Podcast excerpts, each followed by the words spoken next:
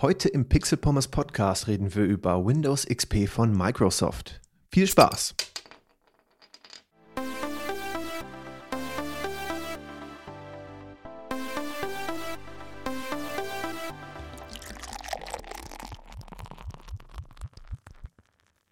Und damit wie immer herzlich willkommen zum Pixel Pommes Podcast. Ich freue mich, dass ihr auch nach einer so langen Pause den Podcast noch eingeschaltet habt. Die meisten dürften wahrscheinlich relativ überrascht sein, dass hier noch eine Episode kommt. Ich habe in den letzten Episoden aber auch schon mal gesagt, ja, das Projekt ist vielleicht jetzt ein kleines bisschen ruhiger äh, am Start. Ich werde ein bisschen weniger damit äh, Zeit verbringen können und wollen. Aber komplett eingeschlafen, komplett tot ist Pixel Pommes nicht, war Pixel Pommes nicht und von Zeit zu Zeit werden wir uns über diesen Kanal definitiv nochmal hören. Zuletzt war das im Mai der Fall. Da habe ich mit Leo zusammen die Episode POM 055 Doom aufgenommen. Leo kennt ihr von Pixelbeschallung, war auch schon mal mit Gastbeiträgen zu Gast und ich habe auch schon mal umgekehrt ein Intro mit eingesprochen. Das heißt, es war eigentlich nur eine Frage der Zeit, bis wir zusammen äh, eine gemeinsame Crossover-Episode aufnehmen. Es hat richtig, richtig viel Spaß gemacht und möchte ich nochmal sagen, die Episode ist gut bei euch angekommen. Ich habe ja ein kleines bisschen die Befürchtung gehabt, dass nach einem Jahr Sendepause die Downloadzahlen gleich null sind, weil alle Pixel Pommes vergessen haben. Nein, auf keinen Fall. Ihr seid noch dabei. Ihr habt den Podcast scheinbar noch abonniert und das freut mich sehr. Und deswegen kann ich auch an der Stelle sagen, wir haben noch gleich zwei weitere Episoden in Planung, Leo und ich, die wir zusammen aufnehmen wollen. Freut euch drauf, entweder in meinem äh, Podcast-Feed Pixel Pommes oder bei Leo. Ich denke mal, ich sage mal jetzt einfach, wir werden das wieder als Crossover-Episode machen, weil ich fand, dass sich das Konzept der gemeinsamen Aufnahme, das Veröffentlichen in beiden Podcasts eigentlich ganz gut bewährt hat. Teile unserer Community überschneiden sich, aber Teile eben auch nicht. Und wenn wir beide so eine coole Episode zusammen aufnehmen, warum dann nicht auch in beiden Feeds veröffentlichen? Finde ich eigentlich eine ziemlich coole Idee und darauf könnt ihr euch definitiv sehr freuen. Aber bevor das losgeht, gibt es diese relativ spontane Episode heute. Ja, tatsächlich. Ich habe irgendwie im Moment, muss ich zugeben, relativ wenig Lust auf Retro-Gaming. Das hat auch so ein bisschen damit zu tun, dass ich es eine Zeit lang sehr exzessiv betrieben habe. Also mich sehr viel mit Retro-Gaming beschäftigt habe, äh, viel gespielt habe. Aber ich habe das ja, das habe ich ja auch in der einen Episode, wo ich so den, das, das, das langsame Runterfahren von Pixel Pommes phasenweise, zeitweise äh, angekündigt habe, gesagt, wenn man immer nur für den Podcast spielt und nicht mehr so aus Freude, dann ist das irgendwann zu viel. Man guckt nur noch so ein bisschen durch die, in Anführungszeichen, journalistische Brille auf die Games, aber man verliert ein bisschen die Freude daran. Da muss ein kleines bisschen Pause reinkommen. Aber ein anderes Thema, was auch in die Zeit passt und was entfernt auch mit Retro Gaming zu tun hat, ist Windows XP. Ja, tatsächlich. Windows XP wird dieses Jahr 20 Jahre alt im Oktober. Ich weiß, wir sind jetzt ein bisschen früh dran mit der Episode, aber ich habe ehrlich gesagt keine Lust, jetzt noch anderthalb bis zwei Monate zu warten. Nee, es sind ja anderthalb Monate ungefähr zu warten, bis ähm, genau der Jahrestag von Windows XP ist. Das wäre dann der 25. Oktober. Nein, wir können das jetzt schon machen, ähm, denn es gab ja auch Beta-Versionen von Windows XP. Es gab den kleinen Hype darum. Also die Leute, die sich für Technik interessiert haben, haben das ja mitverfolgt.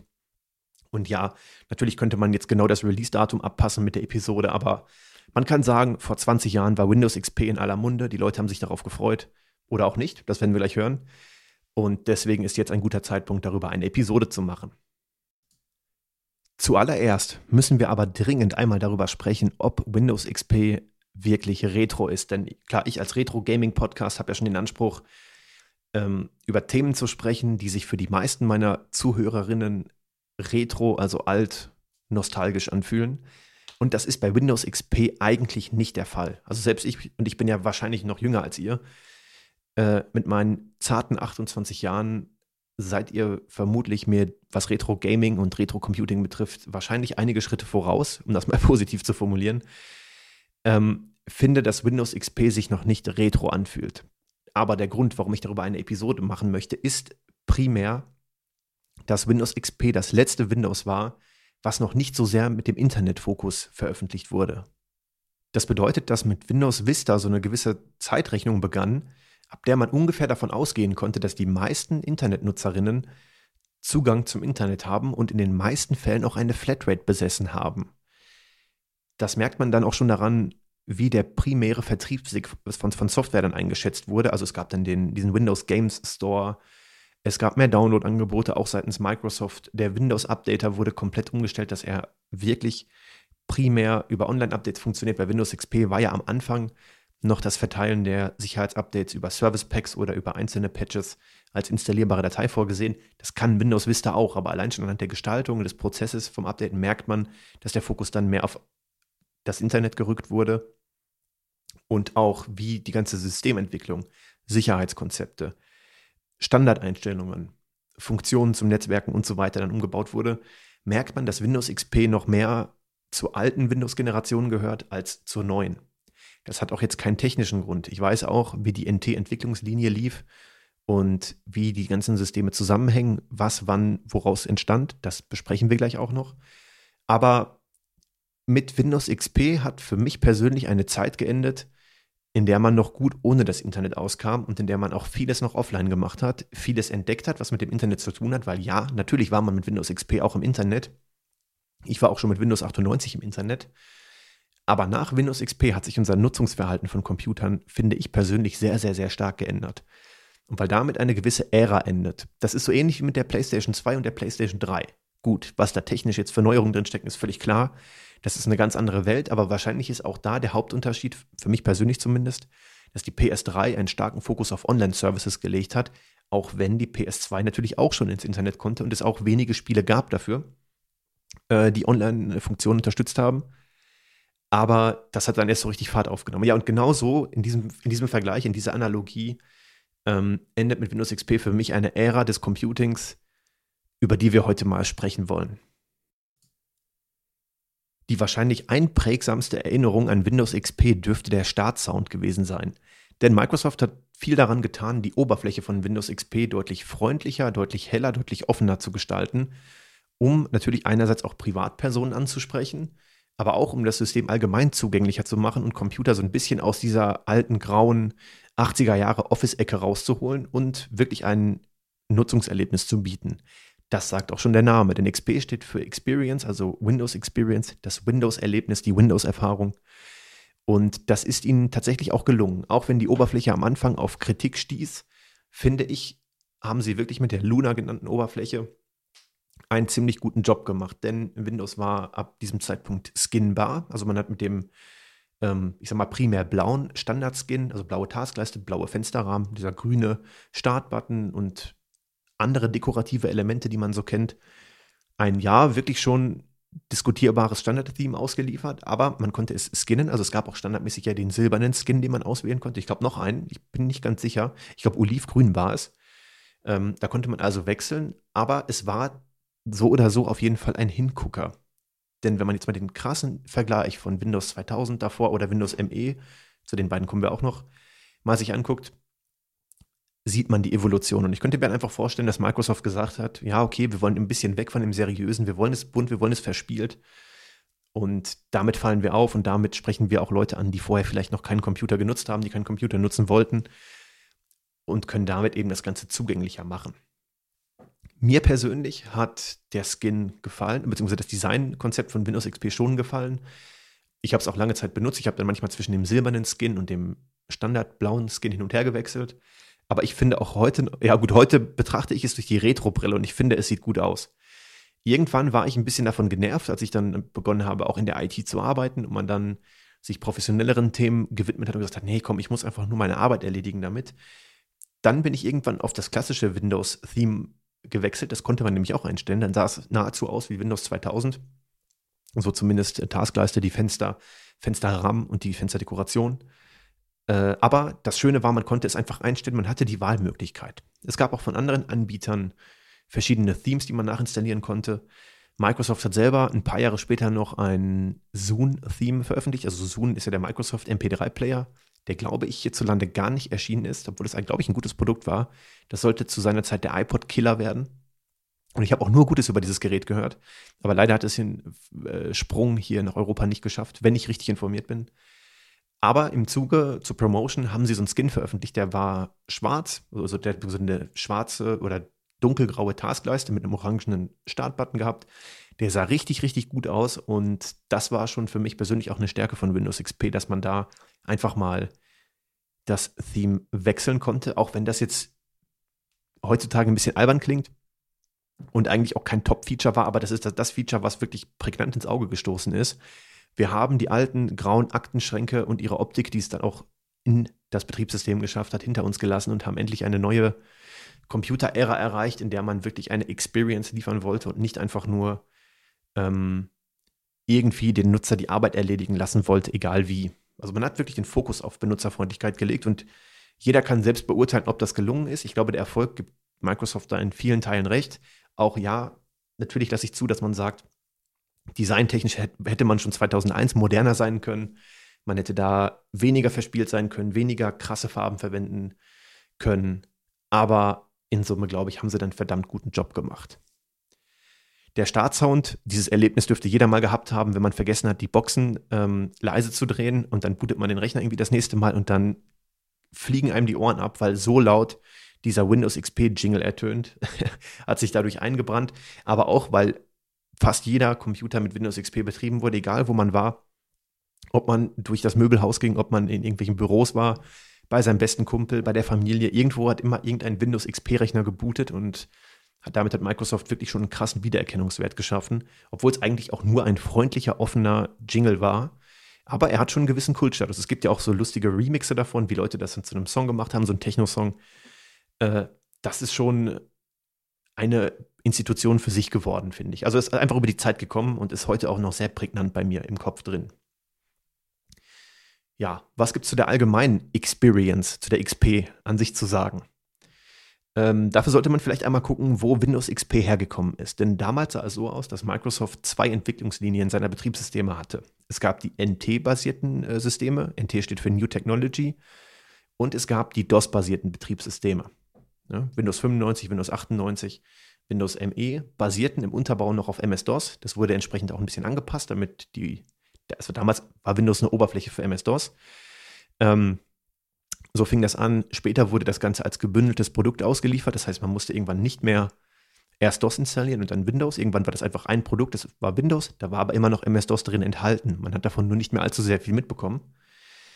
Ähm, und der andere Entwicklungsstrang war eben die New Technology. Damit wollte man viele Fehler und viele Probleme beziehungsweise ähm, ja, technischen Restriktionen von den MS-DOS-basierten Windowsen aus dem Weg räumen, alte Zöpfe abschneiden, hat dann entsprechend begonnen, dort einen neuen Kernel zu entwickeln, den wir bis heute auch noch in weiterentwickelter Form benutzen, wenn wir Windows benutzen. Und Windows XP war das erste System, was diese beiden Entwicklungsstränge zusammengeführt hat. Es gab dann also die Reihe Windows 95, 98 ME. Das war für Privatanwender gedacht und entsprechend von den Funktionen her darauf ausgelegt. Also man hatte da mit, also für damalige Zeit eine gute Grafikunterstützung, eine breite Hardwarebasis, viele Treiber, viele Programme waren dafür ausgelegt. Und als Heimanwender hat man eigentlich kaum was falsch gemacht, wenn man gesagt hat, okay, wir nehmen die MS-DOS-basierten Systeme. Je nachdem, jetzt bleiben wir mal einfach bei Windows ME, weil es der direkte Vorgänger von Windows XP war. Ähm, und so konnte man dann entsprechend da dieses System nutzen. Für Unternehmenskunden sah es ein kleines bisschen anders aus. Dort gab es mit Windows NT und den verschiedenen Versionen, ich glaube, der direkte Vorläufer war NT 4.0. Ähm, da hatte man schon die New Technology entwickelt. Das ist der Windows-Kernel, der nicht mehr auf MS-DOS, also es ist ein Kernel speziell für Windows. Die ganzen alten MS-DOS-Code-Strukturen äh, sind rausgeflogen. Und man hat sauber angefangen, ein modernes, netzwerkfähiges Betriebssystem zu programmieren was auch den Anforderungen von Enterprise-Kunden gerecht wird. Was bedeutet das? Das klingt jetzt wieder wie Bullshit-Bingo, ähm, aber natürlich haben Unternehmenskunden ganz andere Anforderungen als Privatkunden. Dazu gehört dann zum Beispiel die Verwaltung von vielen Computern in einem Firmennetzwerk, die Windows-Domäne, worüber man Benutzerrechte, die Softwareverteilung, globale Einstellungen, globale Restriktionen, vor allen Dingen auch in puncto Sicherheit, das zentrale Ausrollen von Updates und so weiter zentral steuern kann, damit die Admins es leicht haben und nicht von PC zu PC mit 25 Disketten rennen müssen, sondern zentral ein Management der IT-Infrastruktur vornehmen können. Daraufhin, beziehungsweise mit diesem Blick, mit diesem Fokus wurde Windows NT entwickelt. Und war natürlich klar, als Privatmensch brauchte man das nicht. Und so konnte man der, der Empfehlung von Microsoft ganz gut folgen. Die alten MS-DOS-basierten Systeme waren verhältnismäßig ausgereift und es gab zahllose Bugs, keine Frage. Aber es gab eine breite Softwareplattform, also eine breite Softwarebasis, die man äh, nutzen konnte. Für Windows NT waren noch nicht ganz so viele Programme verfügbar. Es gab auch ein, eine Abstraktionsschicht, womit man sagen konnte, okay, man kann alte MS-DOS-Programme starten. Es gab aber Probleme. Die Hardware wurde nicht richtig unterstützt, zum Teil, weil es keine Treiber gab. Und so konnte man halt als Geschäftskunde sicher den Weg mit NT gehen. Man kaufte entsprechend dafür zertifizierte Hardware, Hardware, von der man wusste, dass sie läuft, und hatte dann eben ein enterprise-fähiges Betriebssystem. Das war so der Stand vor Windows XP. Nun sollte Windows XP beide Stränge vereinen. Eigentlich war es auch ursprünglich anders geplant. Normalerweise sollte das noch nicht mit XP passieren, aber dann haben sie es dann doch gemacht und das ursprüngliche Projekt verworfen, wo noch ein weiteres Windows als Heimanwenderversion erscheinen sollte. Schlussendlich bei herausgekommen sind Windows XP in der Home Edition und Windows XP Professional. Das sind die beiden Versionen, die aber beide auf der gleichen Software basieren. Ähm, das kennen wir ja bis heute. Es gibt in Windows 7 in der Home und der, der Professional-Variante und es gibt mittlerweile noch die Enterprise-Variante, aber das immer außen vor gelassen. Ähm, Windows XP, gleiches Produkt, gleiche Basis, zwei verschiedene Versionen, eine für Heimanwender, eine für Professional-Kunden.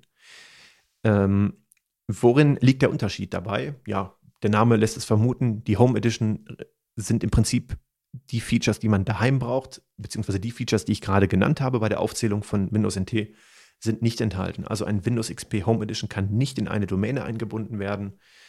Ähm, viele Funktionen, die halt eben für die zentrale Verwaltung von mehreren, von vielen Computern in einem Netzwerk dienen, sind nicht enthalten.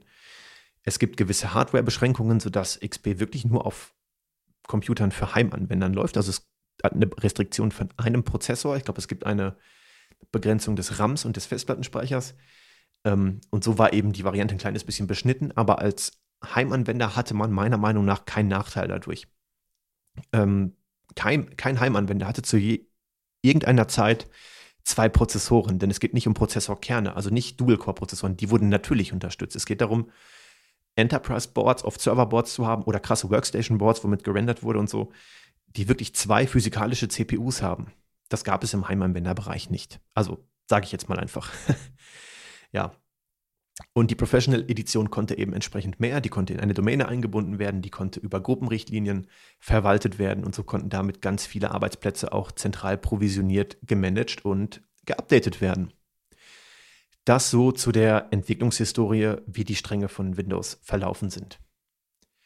Es gab auch Kritik daran. Einige Leute hätten gerne die MS-DOS-basierten Systeme beibehalten. Man muss aber sagen, irgendwann ist Schluss. MS-DOS war damals in die Jahre gekommen es hat viele Funktionen nicht unterstützt, die man damals schon brauchte. Viele Sicherheitsfeatures im Kernel, in den Programmen, in dem Unterbau waren in MS-DOS nicht abzubilden oder mit MS-DOS nicht abzubilden. Es hätte umgeschrieben werden müssen. Es war auch teilweise einfach nicht möglich. Und so ist es halt nun mal. Irgendwann hat eine Codebasis sein Ende erreicht und man muss sagen, okay, wir haben neue Anforderungen, wir haben eine neue Umgebung. Wir haben jetzt einen ganz anderen Fokus vielleicht auch. Wir müssen das System jetzt an andere Anforderungen anpassen. Das war dann ab dieser Zeit irgendwie das Internet. Man hat gesagt, wir müssen jetzt ein System aufbauen, was wirklich internetfähig ist und nicht nur irgendwie netzwerken kann. Man kann vielleicht auch irgendwie ins Internet kommen. Wir müssen aber von Grund auf Sicherheitskonzepte beachten, wenn wir das Ding internetfähig haben wollen. Und dadurch, dass sich die Anforderungen einfach so krass geändert haben, die IT-Landschaft sich ganz anders entwickelt hat, als man Ende der 80er Jahre oder so gedacht hat, ähm, war dann eben dieser Relaunch halt notwendig und er war auch gut. Und das hat eben dann Windows XP vollzogen, indem es die alten MS-DOS-basierten Windows abgelöst hat. Gut. Ich springe jetzt mal so zwischen den einzelnen Themen, weil wir haben jetzt hier keinen roten Faden, den man dabei haben kann. Es gibt halt verschiedene Aspekte von Windows XP, die wir uns mal angucken wollen. Ich werde zwischendurch auch immer noch Erinnerungen mit einfließen lassen, aber das ist jetzt natürlich auch keine Historie, von den chronologischen Veröffentlichungen von Windows, wann kam was. Ne? Ich wollte das grob anreißen, damit ihr wisst, wie ist Windows XP im Kontext in der Firmenpolitik von Microsoft einzuordnen. Aber dann wollen wir uns jetzt auch eher den Erinnerungen widmen. Und zwar zuallererst der Produktaktivierung von Microsoft. Denn Windows XP war das erste Windows-Betriebssystem, welches aktiviert werden musste. Das bedeutet, die einfache Eingabe einer Seriennummer hat nicht ausgereicht, um es zu benutzen, sondern es musste entweder über das Internet mit den Microsoft-Servern oder über ein telefonisches System angemeldet werden, dass dieses Gerät jetzt mit dieser Seriennummer verknüpft ist. Dafür wird eine eindeutige Hardware-Kennung generiert aus den Seriennummern der Hardware, aus den Produktbezeichnungen der Hardware. Das kann man sich angucken, woraus die besteht. Und diese Kombination wird bei Microsoft hinterlegt und dann sporadisch geprüft, ob sich irgendwas geändert hat. Das sollte verhindern, dass ein und dieselbe Windows-Lizenz auf zu vielen Geräten, je nachdem, was man für eine Lizenz hatte, es gab Volumenlizenzen, die hatten dann mehrere Geräte. Ansonsten die Standardlizenz war für einen Computer gedacht, äh, zumindest die Home-Lizenz. Und so hatte man dann ein technisches Mittel, um das abzufragen.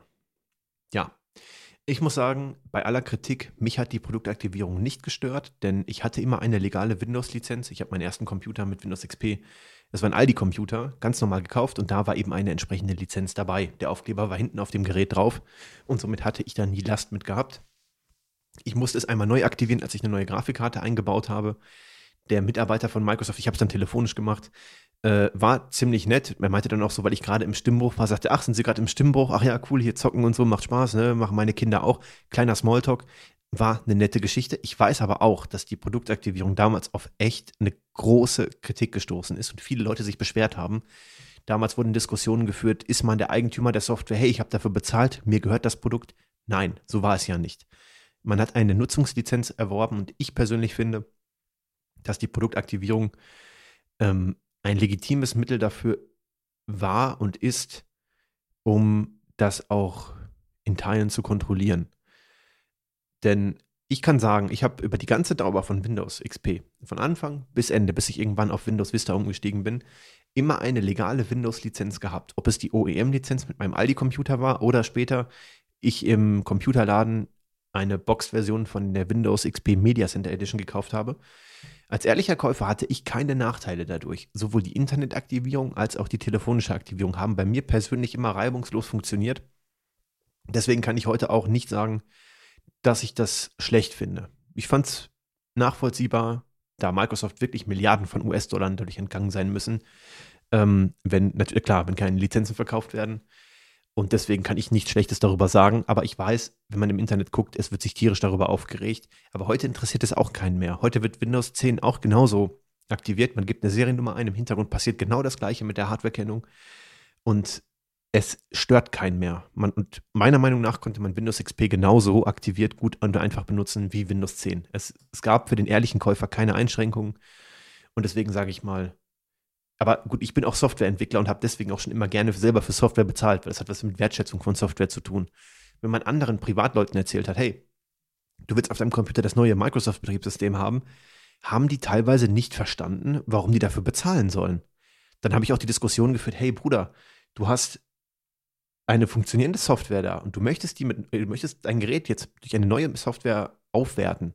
Es ist doch klar, dass du für die Arbeit, für das Produkt, für die Lizenz jetzt Geld bezahlen musst. Aber das war damals nicht so. Es hat keiner verstanden irgendwie. Oder viele Leute nicht verstanden. Also Leute, die nicht aus der IT kamen, hatten da oft kein Verständnis für. Für die war das so, hey, ich habe mir den Computer gekauft. Da, warum muss ich jetzt für Software bezahlen? Das war so ein bisschen das Denken, so, ich kaufe jetzt das Auto und klar, ich muss jetzt auch nicht, nur weil ich in die Werkstatt fahre und da wird irgendeine Steuergeräte-Software geupdatet, muss ich auch nicht für bezahlen. Diesen feinen Unterschied haben viele Leute damals nicht verstanden. Und ich glaube, das ist der Punkt, warum die Produktaktivierung so in der Kritik stand, ich werde wahrscheinlich für diese Meinung jetzt auch wieder kritisiert. Ich fand sie okay, kein Problem. War aus Microsoft-Sicht gut und hat sich auch bis heute noch so weit bewährt. Ja, äh, ich schaue mal gerade, was wir als nächstes besprechen können. Ich mache die Episode ein bisschen lockerer. Ich habe mir hier lose Stichpunkte aufgemacht. Ich hatte ehrlich gesagt mir damals auch bei Pixel Pommes oft zu viel Stress gemacht, das alles minutiös durchzutakten. Ich mache das jetzt einfach ein bisschen offener. Ich habe hier ein paar Stichpunkte, über die ich nach und nach ansprechen möchte und dann kommen wir da dann einfach nach und nach dazu. Oh ja, ein wunderbares Thema, die Internetnutzung zur Zeit von Windows XP bzw. zum Erscheinen. Damals hatten schon viele Haushalte Zugriff auf das Internet gehabt. Ich glaube ungefähr die Hälfte knapp darunter konnten sich irgendwie Informationen aus dem Internet beschaffen und sich einwählen. Das war damals noch eine Dial-up-Verbindung. Man hat sich über das Telefonnetz eingewählt und dann eine nutzungsbasierte Abrechnung ähm, erfahren, wo man dann je nach Nutzung gezahlt hat. Und ja, man darf ja auch die aktuelle Entwicklung des Internets sehr kritisch sehen. Viele Leute posten viel Mist im Internet. Viele Leute verbringen viel zu viel Zeit im Internet, verlieren manchmal die Realität aus den Augen. Gerade zur Corona-Pandemie merkt man wieder das Phänomen, dass Leute in einer Bubble eingesperrt sind und auch oft gar nicht mehr zugänglich für Meinungen von außerhalb von der Bubble sind. Und man kann, glaube ich, sagen, dass das damals deutlich besser war, einfach weil die Leute nicht so viel Zeit im Internet verbracht haben, weil es Geld gekostet hat. Ich will nicht sagen, dass alles schlechter geworden ist, aber ich finde schon, dass man das sehr stark gesellschaftlich kritisieren kann, dass immer mehr Leben im Internet stattfindet, dass Leute sich sehr, sehr leicht vom Internet beeinflussen lassen, sei es Meinungsmache, jetzt gerade in der Corona-Pandemie ein ganz, ganz großes Problem, dass Leute Fakten, Meinungen und offensichtlichen Quatsch vermischen, nicht mehr richtig unterscheiden können, ob ein Beitrag von einer renommierten Verlagsredaktion stammt, der entsprechend geprüft wurde, der lektoriert wurde, der einem Faktencheck unterlaufen ist, oder ob einfach nur irgendein Idiot im Internet was gepostet hat und das veröffentlicht. Es wird oft nicht unterschieden. Ne? Und das ist so die Entwicklung, die ich da ein bisschen kritisiere. Und die hat auch eben erst so richtig begonnen, als die Leute angefangen haben, einfach alles im Internet zu machen. Ich, man sagte mal, früher war alles besser und ich muss ehrlich gesagt sagen, meine persönliche Meinung, ja, früher war das Internet definitiv besser. Es gab toxische Foren, es gab Leute, die Mist verbreitet haben, es gab Fake News, aber es war alles ein viel, viel, viel kleinerer Rahmen, in dem sich Leute bewegt haben. Hauptsächlich hat der Durchschnittsdeutsche, ich sag mal der Durchschnittsdeutsche, wahrscheinlich war es weltweit ähnlich, das Internet zur Informationsbeschaffung genutzt. Er hat vielleicht mal gechattet, er hat vielleicht mal irgendwo ein Spiel auch online gespielt. Aber in Summe war das Internet was Besonderes. Es war eine Tätigkeit neben anderen, die man machen konnte. Das Internet war eine Tätigkeit, die man bewusst in seinen Alltag eingeplant hat. Heutzutage sind Alltag und Internet für viele Leute halt nicht mehr trennbar. Und das finde ich eine schlechte Entwicklung. Ich finde, man sollte sich viel mehr bewusst machen, wenn man Zeit im Internet verbringt. Ich kann mich jetzt hinsetzen und kann sagen, ich sitze jetzt hier fünf Stunden vorm Computer. Das ist auch nicht besonders verwerflich, je nachdem, was man daran macht. Man kann ja auch kreative Sachen machen, man kann auch mit Freunden was machen. Das ist gar kein Problem. Das will ich gar nicht bewerten. Aber was ich problematisch finde, ist, dass heutzutage die Leute Internet und Alltag nicht mehr trennen können, oft. Ich habe auch Phasen, wo das so ist, wo ich morgens nochmal aufstehe, mein Handy greife und direkt auf Twitter irgendwie rumsurfe. Ich bin aber dabei, mir das abzugewöhnen und immer mehr bewusst damit umzugehen. Denn der Digital Detox ist wichtig und damals brauchte man sowas halt nicht, weil da war der Computer und das Internet halt wirklich ein Tool, was man gezielt genutzt hat. Und gerade so im zeitlichen Verlauf von Windows XP, Windows Vista, Windows 7, es gab immer mehr Digital Natives, immer mehr junge Leute, die mit dem Computer groß geworden sind und die verbringen halt oft auch echt viel Zeit in der Internetwelt und nehmen die einfach auch viel zu ernst. Und das ist so ein Punkt, wo ich immer mich gerne zurückerinnere, wie erinnere, wie gut war damals eigentlich die Internetnutzung, meiner Meinung nach. Ich fand damals äh, super, wenn man sich eingewählt hat und gezielt Sachen gemacht hat und dann auch wieder ausgewählt hat. Klar, die Flatrates waren gut. Die haben Geld gespart, man konnte mehr machen und es hat auch vieles ermöglicht. Also das Internet hat Leute aus äh, kleinen Interessensgruppen, marginalisierten Kreisen, was auch immer zusammengebracht, die sich sonst nie getroffen hätten, nie gefunden hätten. Es gibt viele gute Entwicklungen im Internet, auch heute noch.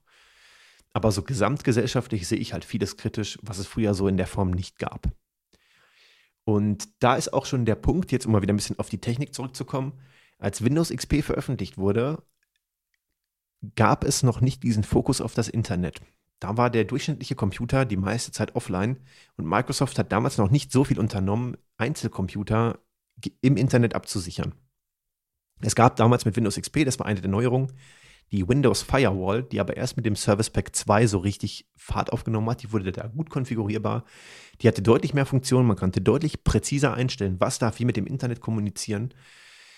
Und damit wurde Windows XP auch langsam ein sichereres System. Aber damals von Anfang an, einen ungeschützten Windows-Computer über eine Dial-Up-Verbindung ins Internet zu bringen, hat einem nicht selten innerhalb von wenigen Minuten Viren eingefangen. Klar hat Microsoft viele Sicherheitsmechanismen implementiert, aber einfach durch die Tatsache, dass einfach viele, viele Systemdienste auf Ports auf dem System gelauscht haben, eingehende Anfragen angenommen haben. Und damals, zur Zeit der Dial-Up-Verbindungen, war noch kein Router dazwischen, der die eingehenden Anfragen abgeblockt hat. Das musste man dann extra noch, dann muss man ja immer heute noch, wenn man das forcieren möchte, dass ein Computer eingehende Verbindung aus dem Internet über die öffentliche IP annimmt, muss man da ein Port-Forwarding einrichten. Und diese Sicherheitsmechanismen gab es in den meisten Haushalten nicht. Und somit war es dann auch wenig verwunderlich, dass Windows den den Ruf, unsicher zu sein, den es auch schon aus der Windows 95, 98 Ära mitgebracht hat, ähm, hier zu Beginn fortsetzte, weil einfach Windows nicht so dafür gemacht war, öffentlich im Internet zu hängen. Da waren dann Dienste so konfiguriert, dass sie von außen ansprechbar waren. Und wenn man nicht aufgepasst hat, hätte man theoretisch von außerhalb den Drucker ansprechen können, weil der Druckerspooler im Netzwerking, Netzwerkport, Netzwerkveröffentlichung des Druckers, die Netzwerkfreigabe dann aber plötzlich so konfiguriert war, dass sie auch über die öffentliche IP stattgefunden hat. Das wurde alles erst deutlich, deutlich besser, als mit dem Service Pack 2 die Firewall aufgebohrt wurde und man dann da viel filigraner Sachen konfigurieren konnte. Das machte auch eine andere Gattung von Software populär, nämlich Antivirenprogramme und Internet Security Komplettpakete. Fast obligatorisch wurde mit Windows XP die Nutzung eines Antivirenprogramms oder einer kompletten Internet Security Lösung. Es wurde auch jedem empfohlen und es ranken sich bis heute noch viele Mythen um diese Programme. Deswegen will ich da auch mal einmal zu kommen. Klar, damals hatten die Leute gar nicht auf dem Schirm gehabt, wie Cyberattacken aussehen können, welchen Ausmaß Cyberattacken haben können und wie sich Leute dagegen schützen können. Weil damals war es auch immer noch so, ja, ich habe doch eh nichts zu verbergen, wer soll mich schon angreifen? Ich bin doch hier nur im Internet, ich gucke mir hier vielleicht ein paar Rezepte an, ich recherchiere was für mein, für mein Studium. Da kann nichts passieren. Das war so ein bisschen die vorherrschende Meinung. Aber Tatsache ist natürlich, dass IP-Adressen im Internet nicht einfach zielgerichtet angegriffen werden. Also es sitzt nicht am anderen Ende der Welt irgendein Hacker und sagt, hey, ich greife jetzt hier Lieschen Müller in Deutschland an, sondern dass natürlich Angriffe über komplette IP-Ranges stattfinden.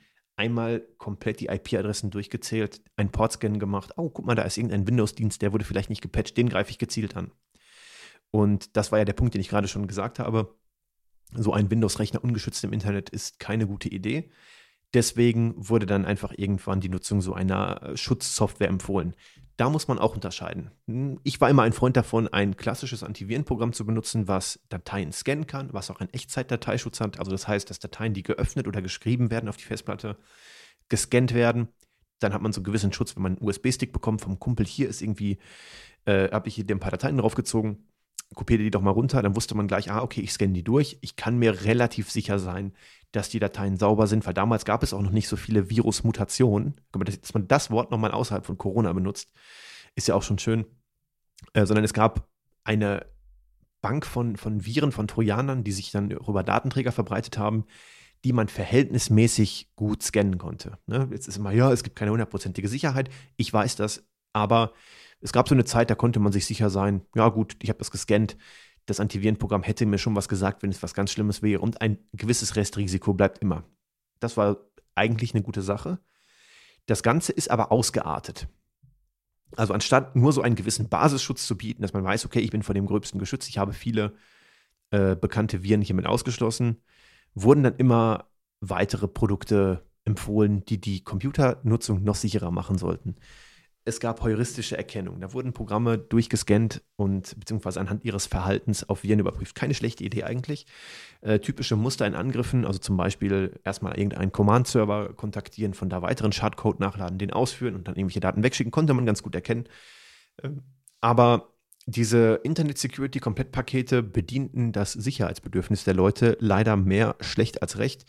Plötzlich wurden Personal Firewalls populär die sogar eine gewisse Zeit ihre Berechtigung hatten, bevor die Windows Firewall richtig mit dem Service Pack 2 aufgebaut wurde.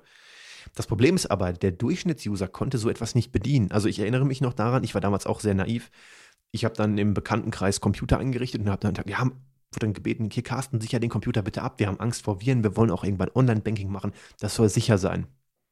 Und dann installierst du auf dem Computer die Zone Alarm Firewall oder meinetwegen die, die Norton Firewall, die G-Data Firewall in dem Internet Security Komplettpaket und erklärst dann einem ganz normalen Computernutzer, der nicht mal den Unterschied zwischen Windows XP und Windows 2000 kennt, ja, wenn das Programm ins Internet möchte, erlaubst du das. Wenn das Programm hier hingegen sagt, er möchte ins Internet, drückst du auf Ablehnen. Und so wurde der Internetzugriff dann gesteuert. Das war es okay, man hatte ein Virus, ein Trojaner, er konnte nicht nach Hause telefonieren, keine persönlichen Daten stehlen, ähm, weil man ihm den Internetzugriff verweigerte. Es war auch sehr blauäugig, denn es gab auch Möglichkeiten natürlich davon auszubrechen in den Anfangstagen. Und so mutete man dem einfachen Computernutzer zu, die Entscheidung selber zu treffen, was ist ein legitimer Dienst. Und da sind ja auch viele andere Sachen aufgepoppt, wie der Windows-Updater, die Windows-Echtheitsprüfung, vielleicht der Media Player, der im Hintergrund die Albeninformationen über die ID3-Tags ähm, herunterlädt, wenn er ein Album abspielt und so weiter. Und es war halt echt schon so, dass die Leute irgendwann genervt gesagt haben, ach komm, ich mach das jetzt aus. Es ist Blödsinn und dann einfach trotzdem so rumgesurft haben. Deswegen Ähm, auch heute noch ist meiner Meinung nach ein gutes Sicherheitskonzept, wenn man eine restriktive Firewall einstellt, Dienste, die auf Ports auf dem System lauschen, nahezu abstellt. Ich sage mal, im lokalen Netzwerk ähm, hat man natürlich immer irgendwelche Dienste, sowas wie Druckerfreigaben, vielleicht Dateifreigaben. Aber ansonsten muss eigentlich kaum ein Programm auf einem Port lauschen. Das Gute ist aber tatsächlich bei Windows heutzutage, das gab es damals bei Windows XP auch noch nicht. Ich bin nicht sicher, ob es vielleicht mit dem Service Pack 2 kam, dass man sogenannte Profile netzwerkbasiert hat. Also, dass man sagen konnte, äh, oder sagen kann heutzutage, ich bin in, in dem, mit dem WLAN-Netzwerk YZ verbunden oder in diesem LAN hier und da.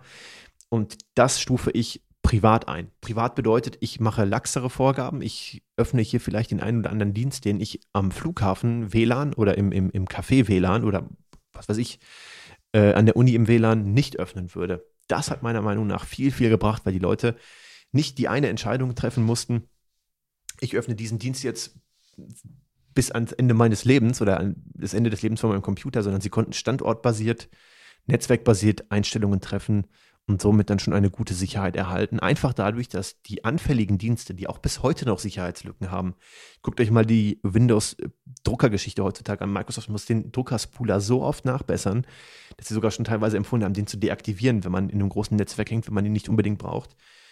Ähm, das kann man nicht machen. Es ist auch kein Vorwurf, denn das sind halt auch oft Altlasten, die immer noch aus der Windows NT 3.0, 4.0, was weiß ich, Ära stammen. Ähm, es ist halt alter Code und eine gute Fähigkeit von Microsoft ist ja, oder eine gute Eigenschaft von Microsoft ist ja, dass sie auch sehr alte Programme noch supporten. Man kann viele alte Software noch mit heut, heutigen Windows-Versionen benutzen, aber entsprechend ist natürlich auch die, die Basis alt und hat Sicherheitslücken. Durch eine restriktive Firewall kann ich aber viele Angriffe schon unterbinden, indem ich einfach den Zugriff gar nicht zulasse. Also ich kann nichts angreifen, wo ich keinen Zugriff drauf habe. Und Deswegen ein großes Lob für die Windows Firewall Up Service Pack 2, die viele Personal Firewalls, also nachinstallierbare Firewalls von Sicherheitsherstellern, überflüssig machte. Denn diese liefen mit erweiterten Rechten, hatten aber wiederum selber auch Sicherheitslücken. Und ich finde ehrlich gesagt, man kann dann schon sagen, je weniger ich benutze, je weniger Wildwuchs ich habe, je weniger Software ich habe, die für meine Sicherheit verantwortlich ist, desto besser ist es eigentlich. Es gab Virenscanner, die konnten ausgetrickst werden. Sie haben eine Datei geöffnet. Die Datei hatte irgendwie eine, eine Zeichenkette oder ein, ein, ein binär, äh, also binäre ähm, Daten enthalten, die das Programm, den Scanner aus dem Tritt gebracht haben. Da ist vielleicht ein Speicheroverflow passiert äh, oder was weiß ich. Und dadurch war das Antivirenprogramm selbst zum Einfallstor geworden. Ne, es, deshalb wieder eine Abwägung. Es hat wahrscheinlich in Summe trotzdem noch ein bisschen mehr gebracht, als es geschadet hat. Aber dieses sinnlose Installieren von zehn Sicherheitstools und das ging ja nicht, es hörte ja nicht bei einem Anbieter auf. Dann hat man noch Malware-Bytes installiert, dann hatten Leute noch diesen Scanner, jenen Scanner. Dieses Produkt hat auch versprochen, noch alles sicherer zu machen. Es war teilweise schlimm, was Leute auf einem frischen Windows installiert haben, ähm, im guten Glauben etwas für die Sicherheit ihres Systems zu tun. Dabei hätte eigentlich eine restriktive Firewall und ein einfacher Virenscanner von Anfang an gereicht weil man muss sich immer das Gesamtschutzkonzept eines Computers, eines Netzwerkes oder einer IT-Infrastruktur bewusst machen. Und da ist das Antivirenprogramm ein Baustein, der gewisse Standardattacken erkennen kann, der gewisse verbreitete Viren erkennen kann, die aber im Laufe der Zeit so zugelegt haben. Und auch damals war es ein kleiner Baustein, der einen gewissen Basisschutz bietet, der vielleicht mal die eigene Unachtsamkeit, wenn eine E-Mail eingetroffen ist, wenn man eine Datei heruntergeladen hat, aus einer vermeintlich seriösen Quelle, in gewisser Weise was abfangen konnte. Aber am Ende des Tages half halt immer nur mitdenken, auf seriöse Quellen vertrauen, also nicht irgendwo Mist runterladen, die man nicht kennt. Äh, es gibt ja auch, ich glaube sogar heute noch diese, diese Bannermeldung, hier installieren Sie das, Ihr PC hat Viren und so weiter. Also das beste Antivirenprogramm nützt natürlich nichts, wenn die Leute den Verstand ausschalten. Es ist, wie gesagt, auch in vielen IT-Sicherheitsrichtlinien in Enterprise-Umgebungen so, dass ein Virenschutz vorgeschrieben ist.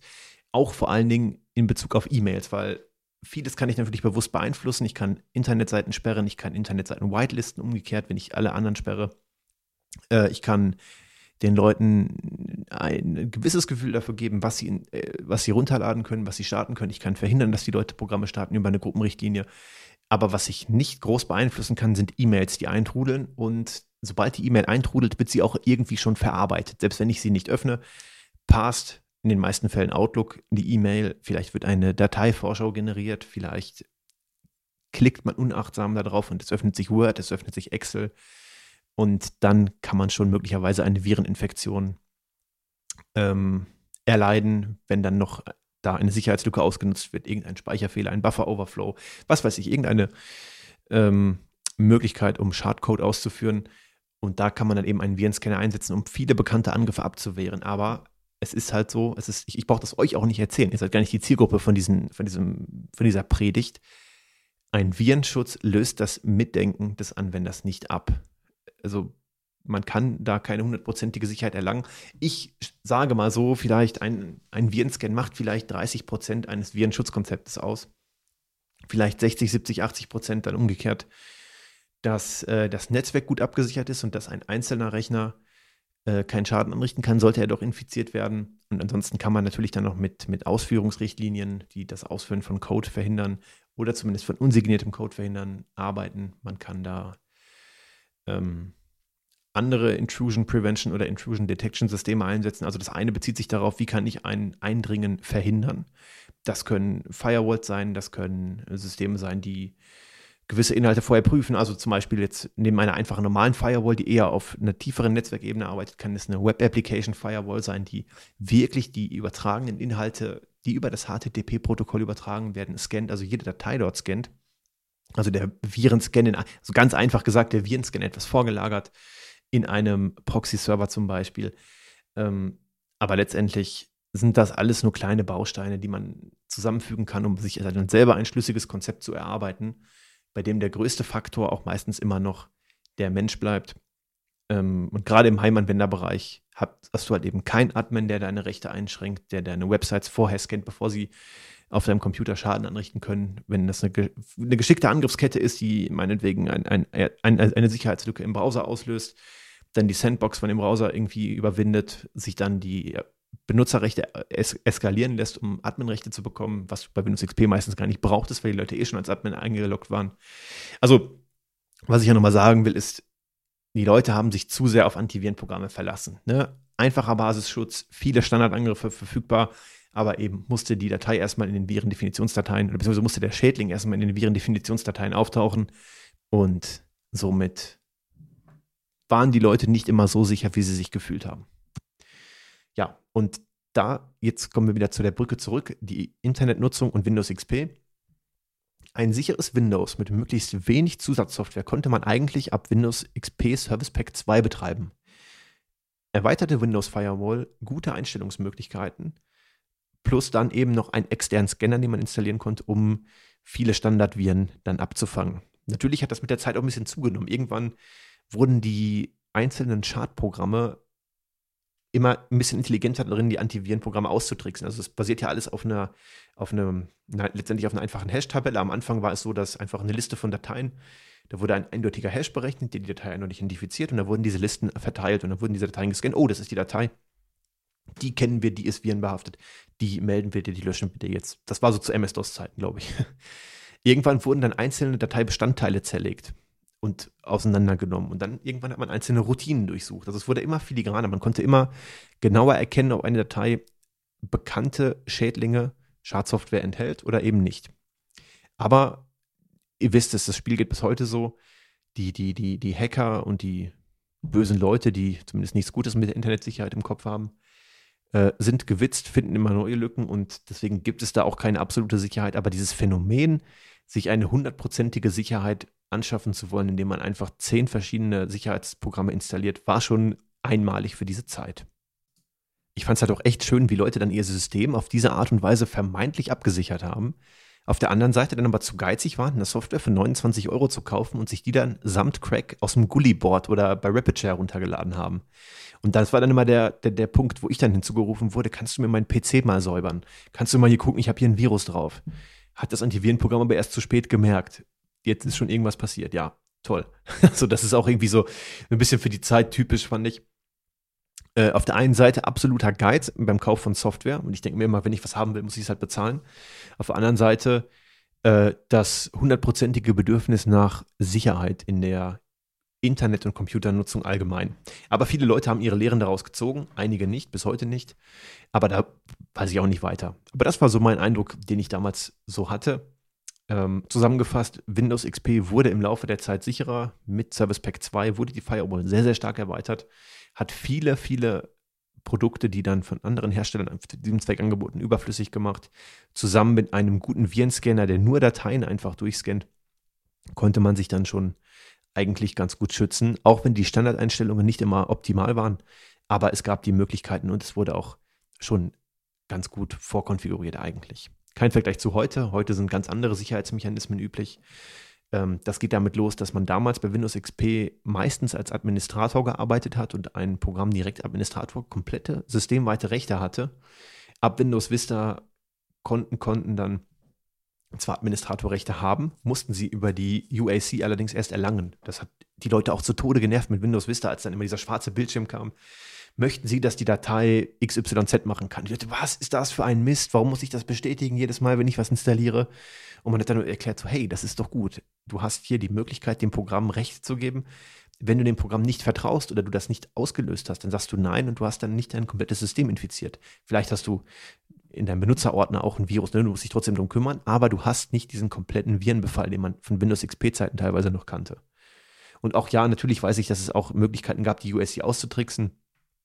Das ist alles nicht perfekt, aber es waren alles gute Bausteine, um seinen Computer abzusichern. Und gerade die UAC, die auch dann noch stark weiterentwickelt wurde und bis heute Bestandteil von Windows 10 ist, Gott sei Dank, ähm, hat einen großen Teil dazu beigetragen. Unter Linux war das schon länger üblich. Unter Linux hat man mit normalen Benutzerkonten gearbeitet, die nicht in der Root-Gruppe waren. Und dann hat man mit dem Programm sudo, also Super Users Do, eine Aktion ausgeführt, um als Administrator, zumindest auf Debian-basierten Systemen, war die sudo-Nutzung damals üblich. Und auf alles, was aus der auf der RPM-basierten Richtung, Red Hat meinetwegen, CentOS, äh, SUSE und so weiter war, da hat man dann eher mit SU, also Switch-User, in den Root-User reingewechselt. Also ein etabliertes System wurde dann nach Windows XP dann auch für die Windows-Basis übernommen. Okay, aber wir wollen nicht so viel über Windows Vista reden, sondern eher zu XP kommen oder beziehungsweise bei XP bleiben. Nachdem wir jetzt die Sicherheit ein kleines bisschen besprochen haben, ähm, können wir noch, das knüpft so ein bisschen daran an, das Thema Backups ansprechen. Es gab mit Windows eine Funktion, ich glaube, die gab es auch schon vorher, oder sie wurde als Update nachgereicht, ich bin unsicher. Die nannte sich Systemwiederherstellung. Man konnte einen Snapshot, einen vermeintlichen Snapshot von seinem System äh, erstellen, um dann im Problemfall oder wenn man einfach, man es wollte, zu diesem Stand zurückzukehren. Ähm, Microsoft hat auch ganz gut dokumentiert, was passiert ist. Also es wurde natürlich nicht das ganze System gesichert. Das ging nicht so ohne weiteres, sondern nur gewisse Teile der Konfiguration, der Registry und ich glaube auch Teile der Treiber. Ähm, so dass es wirklich nur so ein Emergency-Ding war. Hey, mein Computer macht komische Sachen, ich habe irgendwas verkonfiguriert oder irgendwas hat sich verkonfiguriert, irgendein Update ist fehlgeschlagen. Ich kann zurückspielen, ich habe diese Möglichkeit, danach läuft mein System vielleicht wieder. Warum ich darauf überhaupt eingehe, ist, dass viele Leute damals, so meiner Erfahrung nach, die Systemwiederherstellung einfach gar nicht verstanden haben. Denn die Systemwiederherstellung wurde oftmals für eine komplett Backup-Funktion, so wie Apples Time Machine gehalten. Das heißt, die Leute haben ein Backup gemacht, in dem Glauben, sie hätten jetzt einen kompletten Stand ihres Systems, samt Dateien, samt Software, und haben sich dann gewundert, wenn sie da nicht zurückkehren konnten. Und dann, Herr Carsten, ich habe doch hier ein Backup gemacht, warum, das, warum sind meine Dateien denn weg? Man musste dann leider sagen, ja, sorry, ne, du hast hier nur gewisse Bestandteile gesehen. Ich glaube, es stand in diesem Wizard sogar auch. Aber es ist nicht nur einmal vorgekommen, dass ich erklären musste, okay, du hast jetzt leider deine Daten verloren. Du hast dich in falscher Sicherheit gewiegt. Und eben nicht das ganze System gesichert, sondern nur ein Teil, einen systemrelevanten, für die Ausführung von Windows relevanten Teil gesichert. Schmerzhaft, aber man hätte einfach lesen können, was da steht. Eine komplette Systemabbildfunktion gab es dann erst mit Windows 7. Da konnte man ein ganzes Image machen, was ich auch gerne genutzt habe. Ich habe dann oft, also damals musste man ja noch viele Treiber nachinstallieren. Ne? Da war ja eine Windows-Installation nicht so wie heute. Heute installiert man Windows 10, lässt meistens Windows Update einmal kurz drüber laufen und das installiert entsprechend auch die Treiber. In der Microsoft Hardware-Datenbank und in der Microsoft Treiber-Datenbank sind sehr, sehr, sehr viele Treiber für, für Geräte vorhanden. Es ist eigentlich eher ähm, der seltenere Fall, dass man da noch händisch nachinstallieren muss. Damals war das noch nicht so. Damals musste man eine regelrechte Installationsorgie durchlaufen, bis man sein System halbwegs ähm, am Laufen hatte. Deswegen habe ich dann irgendwann einmal gesagt, okay, ich installiere das System sauber, ich installiere so die Basisprogramme, die ich hatte. Ähm, und dann mache ich ein komplett Backup auf eine externe Festplatte und wenn dann irgendwas schief geht, dann kann ich dazu zurückkehren. Das konnte man auch schon zu Windows XP-Zeiten mit externen Tools. Ähm, mit dem Norton Ghost zum Beispiel. Dürfte vielleicht einigen von euch noch was sagen, ist schon ein relativ altes Tool. Also war auch schon damals alt und etabliert, aber es hat wunderbar funktioniert. Oder mit Acronis True Image, auch empfehle ich heute auch noch, wenn jemand sein komplettes System äh, backuppen möchte. Denn irgendwie hat Microsoft seit Windows 7 nicht mehr so viel Liebe da rein investiert. Also das ist in Windows 10 sehr, sehr versteckt. Ich habe es ehrlich gesagt, glaube ich, noch nie ausprobiert. Es ist nicht so eine, ja, gut supportete Möglichkeit, auch wenn sie wahrscheinlich noch gut funktioniert. Ich wünsche mir eigentlich in Windows sowas wie Time Machine von Apple. Also ich kann mal dazu sagen, ich bin heute kompletter Apple-Nutzer. Ich benutze alles von Apple, von macOS, iPhone, iPad, Apple Watch und habe privat kein Windows-Gerät mehr. Aber ich finde Windows an sich nicht schlecht. Also ich finde, da hat jedes System seine Vor- und Nachteile. Ich betrachte das halt so durch die Technik interessierte Brille und nicht durch die Fanboy-Brille. Äh, was ich aber sagen muss, ist Time Machine unter Apple Mac OS ist wirklich super und etwas Vergleichbares sollte Microsoft sich auch für Windows einfallen lassen. Die gehen ja eher so ein bisschen in die Richtung zu sagen, hey, okay, weißt du was, wir machen einfach alles in der Cloud, wir speichern deine Dateien da, du benutzt die Programme aus der Cloud, du holst sie über den Windows Store und wollen damit das Backup an sich ein bisschen überflüssig machen. Also zu sagen, du brauchst kein Backup. Du musst nur Windows vom Image installieren und dann loggst du dich mit deinen Microsoft-Kontendaten hier ein und dann restoren wir alles. Deine Dateien, deine Programme, deine Käufe im Windows Store. Und eigentlich ist es ja auch dann fast okay. Aber die Realität sieht dann oft doch anders aus. Man hat viele Programme installiert, die es nicht über den Windows Store gibt. Man hat Systemkonfiguration vorgenommen. Man hat sich alles eingerichtet, was man einfach zu diesem Zeitpunkt einfrieren, ab auf die externe Festplatte schieben möchte und dann in Gewissheit äh, den Computer benutzen kann, immer dahin zurückkehren zu können. Ja, das zum Thema Datensicherung. Da komme ich jetzt nochmal wieder auf ein anderes Thema, so ein kleines bisschen zurück ähm, zu dem Windows-Installationsthema. Und zwar, aber es passt ganz gut gerade, die Windows-Installation als solche heutzutage, wenn man ein Windows 10 Image auf einem USB-Stick hat, ist das innerhalb von 20 Minuten installiert. Der Windows-Updater updatet vielleicht nochmal 30 Minuten und dann hat man eigentlich alles, was man braucht. Parallel kann man schon seine Anwendungssoftware installieren. Man ist heutzutage echt schnell durch. Die Windows XP-Installation hat Ewigkeiten gedauert, was auch nicht zuletzt auch an den Festplatten lag, die ziemlich langsam waren. Man hat die CD von Windows XP eingelegt. Übrigens, äh, ah, kleines äh, Ding, was mir noch einfällt. Windows XP wurde komplett auf CDs vertrieben. Wenn man eine Diskette brauchte, zwingend, um zu booten, weil das BIOS den CD-Boot nicht unterstützt hat, konnte man sich eine Startdiskette erstellen, die dann aber die Daten von der CD in den RAM geladen hat. Aber eine Installation komplett von Diskette war mit Windows XP nicht mehr möglich. Trotzdem, dass man dann nicht zwischen zehn Disketten hin und her wechseln musste, sondern ich glaube nur zwei oder drei CDs hatte oder später auch DVDs, hat die Installation gedauert. Erstmal hat man in so einen äh, äh, ja, also man hat in ein Menü gebootet, was ich beschreibe es einfach mal außer wie Ende der 80er Jahre. Ähm, wie ein BIOS, es war einfach nur eine Textausgabe, die, es war keine grafische Oberfläche zu sehen und man konnte dort die Partitionierung vornehmen. Mit den Pfeiltasten und der Enter-Taste konnte man dann durch die Menüs navigieren, die Partitionen anlegen, konnte auch auswählen. Irgendwann, ich glaube, es ging nicht von, von zu Beginn an, ob man FAT32 oder NTFS benutzen wollte. Und dann hat Windows, wenn es die erforderlichen Informationen hatte, die Dateien kopiert. Das hat sehr, sehr lange gedauert teilweise. Irgendwann musste man einmal die zweite CD einlegen. Und dann nach, ich weiß nicht, einer Stunde, anderthalb, zwei Stunden, es, es, lag ja auch an der Lesegeschwindigkeit des Laufwerks, da gab es ja auch Unterschiede und der Festplatte, wurde dann in das neue System reingebootet. Das war dann noch in dem Installationsmodus und dann hat Windows zwar nicht mehr von der CD gebootet, aber trotzdem noch seine Einrichtung vorgenommen. Und das hat auch nochmal Ewigkeiten gedauert. Dann kam irgendwann der Assistent, um Internetzugriffe zu konfigurieren, also Internet Einstellungen vorzunehmen, LAN-Einstellungen vorzunehmen. Dann konnte man sein Benutzerkonto anlegen, dann noch dies, das. Da wurden dann die Features beworben, yeah, neues Design, neue Funktionen und so. Und diese Texte haben sich ungefähr alle drei Minuten wiederholt und ich war echt tierisch genervt, wenn ich dann da vor am Rechner gesessen habe, dann währenddessen. Ja, die Windows XP-Installation war teilweise echt eine Tortur aus heutiger Sicht, aber wahrscheinlich noch deutlich komfortabler als alte Windows-Systeme, wenn man das sich mal so rückwirkend überlegt war vieles automatisiert und verhältnismäßig benutzerfreundlich gestaltet, aber ich erinnere mich trotzdem nicht gerne daran zurück. Ja, weil auch, wenn man dann nach diesen, ich sage mal, vielleicht, vielleicht schätze ich es auch falsch ein, aber ich sage mal, nach diesen zwei Stunden dann erstmal ins System gebootet hat, man dann irgendwie so eine Auflösung von, ich wollte jetzt 800 mal 600 sagen, aber das war damals gar nicht so schlecht, von einfach nur ein paar Pixeln hatte. Die Taskleiste ging über den halben Bildschirm, weil natürlich kein Grafikkartentreiber verfügbar war. Äh, mit etwas Glück hat die USB-Maus funktioniert. In aller Regel hatte man aber die Peripherie noch über die PS2-Anschlüsse angeschlossen. Also man musste erstmal, das war Routine, die Treiber-CD einlegen oder sich die Treiber schon selber vorher zurechtgesucht haben. Es gab, glaube ich, kaum einen Fall, wo von Haus aus Netzwerk unterstützt wurde, LAN unterstützt wurde, die Netzwerkkarte funktionierte nicht. Man musste eine Menge installieren.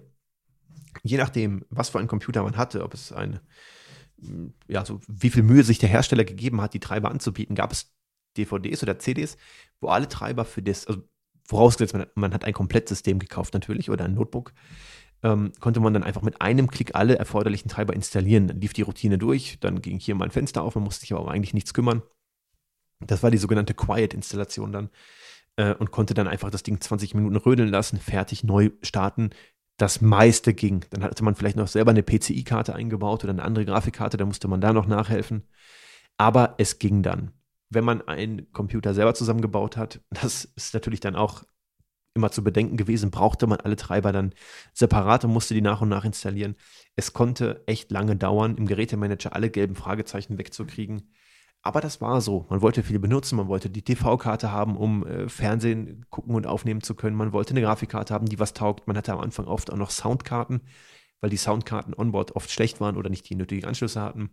Oder eine separate Netzwerkkarte. Und so konnte man halt gut und gerne mal einen halben Tag, ich sag mal vielleicht so vier, fünf, sechs Stunden damit verbringen, seinen Computer neu zu installieren. Und dann war auch noch kein einziges Anwendungsprogramm installiert. Also dann noch Antivirenschutz, ähm, Office und, und Grafikprogramme. Also man hat ja, also gefühlt damals echt lang gebraucht, um das System neu einzurichten.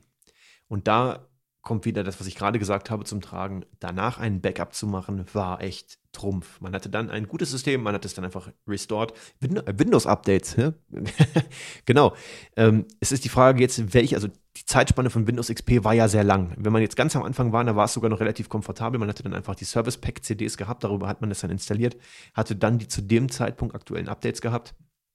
Aber später, wenn man dann schon im Internet war, und auch die Updates nach dem Service Pack installieren wollte, konnte man sich da echt zu Tode laden und war froh für jedes Update, was schon dann in dem Image drin war. Es war nämlich ein Update, was man weniger installieren musste. Das hat gedauert. Also das, daran erinnere ich mich wirklich nicht zurück. Und da muss man auch sagen, das ist einer der größten Vorteile ähm, heutiger Systeme, dass einfach ähm, ja, das Neuinstallieren viel schneller geht. Jetzt ist aber die Frage, gefühlt hat man seinen Computer damals auch häufiger neu installiert als heute. Man hat immer gesagt, Windows wird mit der Zeit langsamer, es vermüllt sich, es wird dadurch träger, es reagiert langsamer und ja, das stimmt auch. Ich bin aber bis heute unschlüssig, ob das nur an Windows lag, weil es, es, ist ja auch nicht so, dass damals alle Firmenkunden ihre Rechner einmal im Jahr turnusmäßig neu installieren mussten. Ich glaube, es lag eher an dem Entdeckergeist, den man, also ich auf jeden Fall und viele Leute auch hatten, einfach auch viel Software auszuprobieren. Natürlich, je mehr Software man installiert, viele Programme starten irgendeinen Dienst im Hintergrund, der mitläuft. Man nimmt es nicht aus dem Autostart raus. Viele Dateien waren damals auch ein Problem. Eine große Defragmentierung hat die Leistung einbüßen lassen auf den magnetischen Datenträgern. Ähm, und ja, gefühlt wurde Windows so auch dann entsprechend langsamer, weil einfach mehr Müll auf dem System war, der ausgeführt wurde. Und niemand war so genau zu sagen, wir deaktivieren diesen Dienst, wir nehmen das hier aus dem Autostart raus. Man hat immer irgendwas noch übersehen, was mit dem Hintergrund lief. Und dadurch konnte man wirklich sagen, wurde Windows im Laufe der Zeit langsamer. Aber es war vieles auch vom User selbst gemacht, weil er einfach viel Mist installiert hat, auch keine Frage. Und ja, deswegen hat man das wahrscheinlich auch häufiger neu installiert und auch wenn man viel gelernt hat, man hat viel ausprobiert, man hat sich das System mal zerschossen. Treiberprobleme haben manchmal dazu geführt, dass man Windows neu installieren musste, weil auch alte Treiber nicht so sauber deaktiviert wurden wie heute. Also wenn ich heute die Grafikkarte umbaue, kann ich in den meisten Fällen einfach die neue einbauen und Windows kümmert sich um das meiste dann selber. Wenn ich jetzt selber noch den Nvidia-Treiber händisch nachinstalliere, weil ich zum Beispiel diese Gaming-Performance-Treiber installieren will, dann glaube ich, sollte man die noch händisch deinstallieren, aber sonst wird vom System schon deutlich mehr selbst übernommen, was einem damals, wenn man es nicht gewissenhaft gemacht hat, die Windows-Installation gerne mal zerschossen hat. Und dann, das ist auch so ein Relikt aus der Zeit, wo ich mich schon auch sehr darauf freue, darüber zu sprechen, war man der King, wenn man entweder das vorhin angesprochene Backup hatte oder eine angepasste Windows XP Installations-CD für sein System. Eine eigene Windows-Installation mit Dateien, Programmen, Treibern, alles, was man haben wollte, mit in die Installations-CDs integriert. Das hat man zum Beispiel mit der Software Enlight gemacht. Es gab, glaube ich, noch andere Tools. Enlight kam, glaube ich, erst ein bisschen später dazu. Ich bin unsicher, wann die erste rauskam, aber Ihr kennt diese Art von Programm wahrscheinlich noch, wenn ihr damals zu der Zeit einen Computer benutzt habt. Es geht darum, sich ein Image von Windows XP zu nehmen. Das konnte man im besten Falle von seiner eigenen Installations-CD nehmen, erstellen, also auf die Festplatte kopieren und dann mit Nlight zu modifizieren. Man hat dann gesagt, okay, packe bitte diesen Treiber damit rein, nehme diese Konfiguration vor. Man hat sich eingebildet, man würde viel Zeit sparen, wenn man schon das Benutzerkonto anlegen lässt. Und dann konnte man noch Anwendungsprogramme hinzufügen, die auch schon mit installiert werden sollten. Im Laufe der Installation würde dann der Setup-Assistent ausgeführt werden. Dafür gab es dann auch echte Communities, die wirklich sich zur Aufgabe gemacht haben, die Installation der gängigsten Programme zu automatisieren. Oft gab es so ähm, Argumente, die man dem Installer mitgeben konnte beim Aufrufen. Äh, zum Beispiel slash Q für Quiet, also die ruhige, die, die stille Installation und dann auch noch, wohin soll es installiert werden, welche Einstellungen sollen für die Installation vorgenommen werden. Alles das, was der Setup-Wizard sonst abfragt, man klickt auf, genervt auf Weiter, ähm, konnte man dann oftmals diesen Installern mitgeben und die haben sich dann still im Hintergrund, äh, still im Hintergrund ihre Arbeit verrichtet. Und das in diese eigene Custom Windows XP Installation äh, zu integrieren, war echt spannend, wenn auch rückwirkend betrachtet relativ nutzlos. Aber es hat echt Spaß gemacht, weil es, hat, es, war, es, war, es war irgendwie auch phasenweise ein paar Tage lang mal äh, ein kleines Hobby zu gucken, kann ich mein ganzes System einfach reproduzierbar installierbar machen. Also ich packe meine Windows-CD rein, ich durchlaufe das durch ähm, und das Einzige, was ich dann nach der Installation noch machen muss, ist Windows zu aktivieren. Und ansonsten sind meine ganzen Programme, meine ganzen Treiber schon in dieser CD enthalten.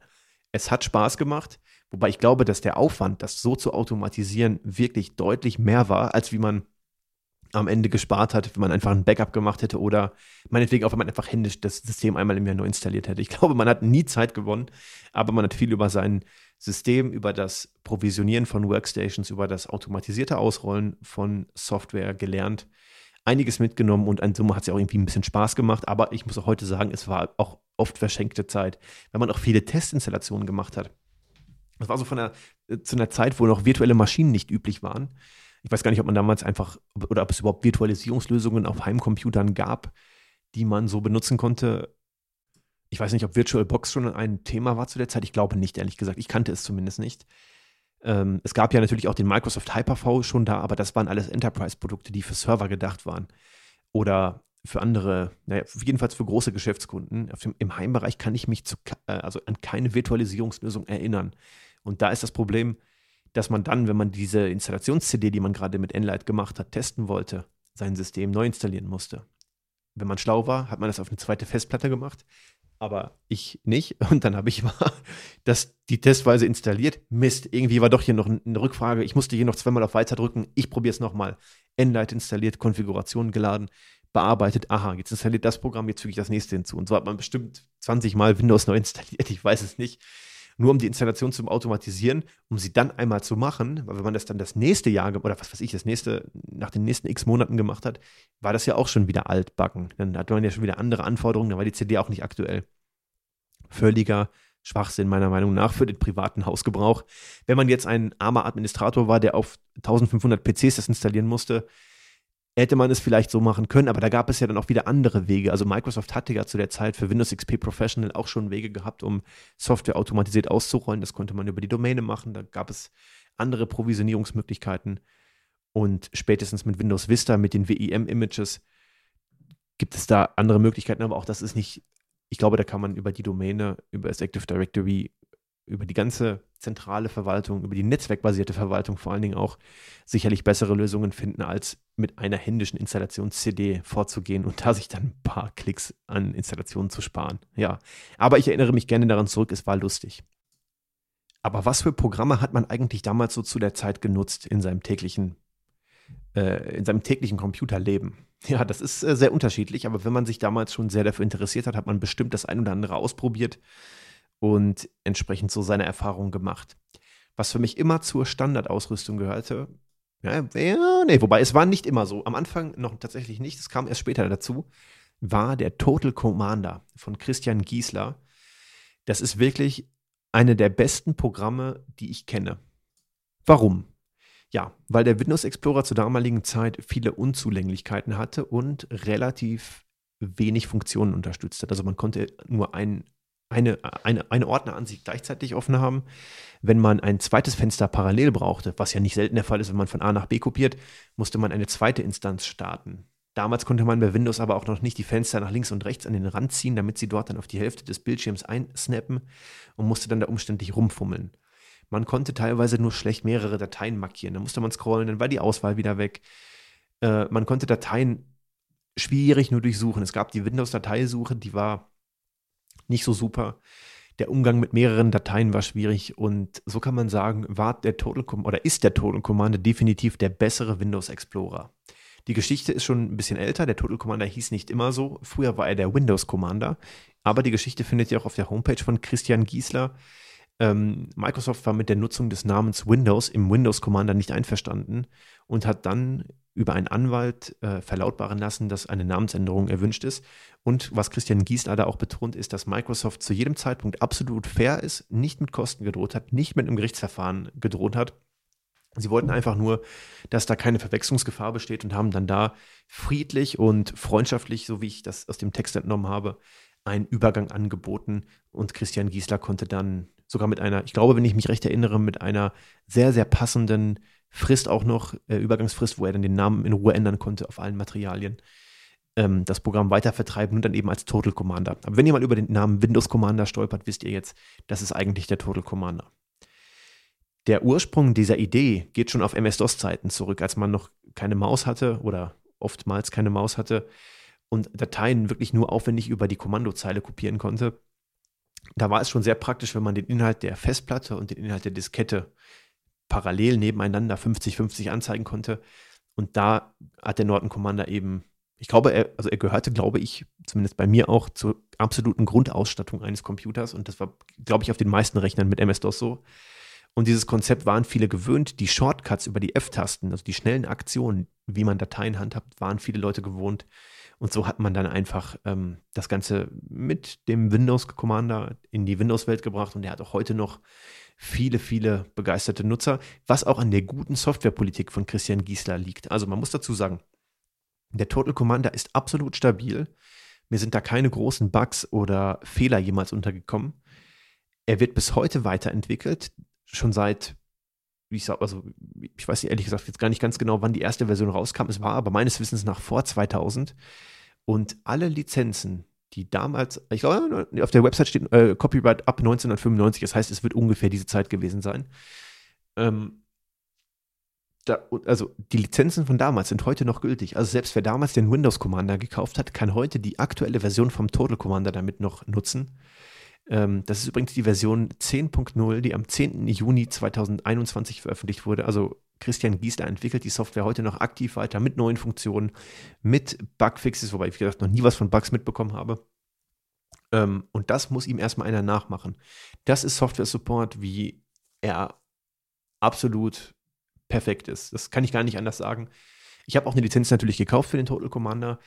Äh, was viele wahrscheinlich leider nicht tun, denn der Total Commander ist eigentlich Shareware und man bekommt am Anfang ein Fenster, das sind drei Buttons, eins, zwei oder drei. Und man muss jedes Mal einen anderen Button anklicken und darüber steht dann der Text, dass der Total Commander nur Shareware ist und man ihn nur zu Testzwecken für einen gewissen Zeitraum benutzen darf und danach die Lizenz kaufen muss. Es gibt aber nichts, was technisch verhindert, dass man es trotzdem weiter nutzt, sondern eben nur diese, diesen Hinweis, der einen darauf hinweist. Aber hier ich, ich kann es nochmal sagen, wenn ihr den Total Commander benutzt und bis jetzt keine Lizenz habt, geht auf giesler.com und kauft die Lizenz. Nein, ich werde nicht dafür bezahlt, das ist keine Werbung. Ich sage das aus voller Überzeugung als Softwareentwickler. Ähm, der Herr Giesler steckt seit Jahrzehnten hier gute Arbeit in dieses Produkt. Updated ist, es gibt kein Abo-Modell, wie es heute dann auch immer nicht mögt. Also Abo-Modelle sind verschrien, ich mag sie auch nicht. Es ist ein Einmalkauf für eine Software, die seit über 20 Jahren supported wird. Ähm, und das ist definitiv das Geld wert. Der Preis beträgt aktuell laut Homepage 37 Euro. Und das ist der Wahnsinn. Also, das ist für mich der Goldstandard an Softwareentwicklung, an Software-Support und an Softwarequalität. Das kann ich sagen. Was auch lange Zeit zur Standardausstattung gehörte, waren Tools, die das System vermeintlich verschnellern und optimieren sollten. Also namentlich zum Beispiel die Tune-Up-Utilities, aber es gab vergleichbare Software auch von ganz vielen anderen Anbietern die versteckte Optionen in Windows äh, über die Registry angeboten haben. Also die Registry ist ja die zentrale Einstellungsdatenbank von Windows. Einstellungen werden meistens nicht in Textdateien gespeichert, sondern eben in dieser zentralen Datenbank. Und Microsoft selbst hat auch für Windows viele Settings dort abgelegt, aber nicht alle über die Einstellungsdialoge verfügbar gemacht. Und jetzt kann man natürlich darüber einige Sachen einstellen. Ähm, man würde vielleicht sagen, es ist ein bisschen undokumentiert, wobei auf der Microsoft Homepage in den Microsoft Docs trotzdem schon viele Dinge dokumentiert sind, aber viele Sachen findet man auch nur durch Ausprobieren. Wer sich mal so durch die Entwicklerdokumentation von Win32 wühlt, wird sich dann auch schnell in der Registry zurechtfinden.